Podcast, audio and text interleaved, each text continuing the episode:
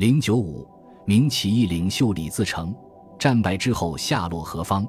李自成的大部分部下被胜利冲昏了头脑，他们整日不是侠妓取乐，便是做着新朝登基的春秋大梦。明朝的半壁江山还没有打下来，当时的形势依然还很复杂。将军李严给他提了四条建议：一是不要急于称帝；二是颁布的贪官追赃法令要严格按律执行，在政局还不够稳定的时候，尤其要严明法纪。对于实在贪污严重者可以杀，其余都可以不予追究。对于那些清廉的官员，更要在政策上保护，以争取这部分人的支持。三是严明军纪，一切军事均不得扰民，违令者斩。四是明朝各地握有军队的官员现处于观望状态，切不可兴兵讨伐。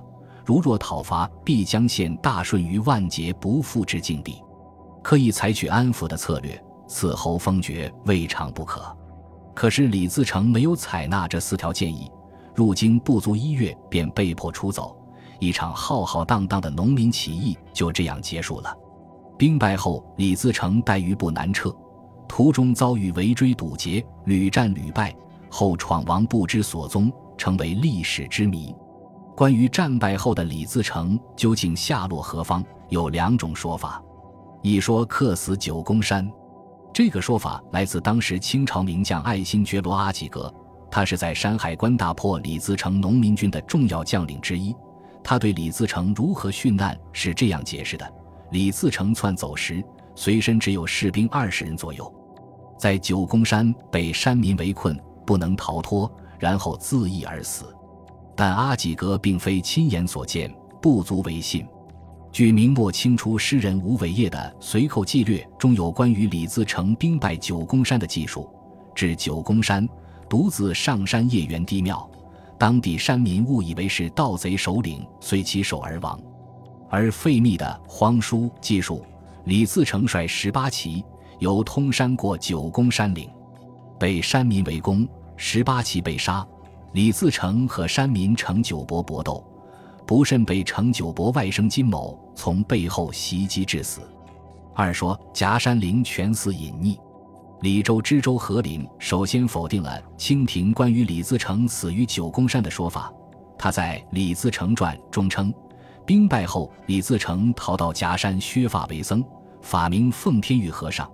因为李自成曾号称自己是奉天倡议大元帅，而且何林还去实地考察过。说他见到一个操着陕西方言、自称曾经服侍过奉天玉和尚的老人，并且他还有奉天玉和尚的画像。据说画上的和尚与当时史书上闯王的模样极为相似。在奉天玉和尚的墓葬中发现的很多遗物以及塔铭，都与和林技术寺内的遗物和皇室玉器极为吻合。而且从夹山寺里发现了只有君王才能使用到的石雕龟形螭印。这似乎在向研究者说明，这个奉天玉和尚就是李自成。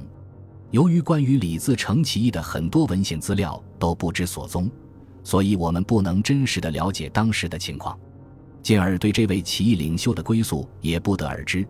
因此，关于李自成失败后的结局，就成为一个历史疑案，有待后人评说。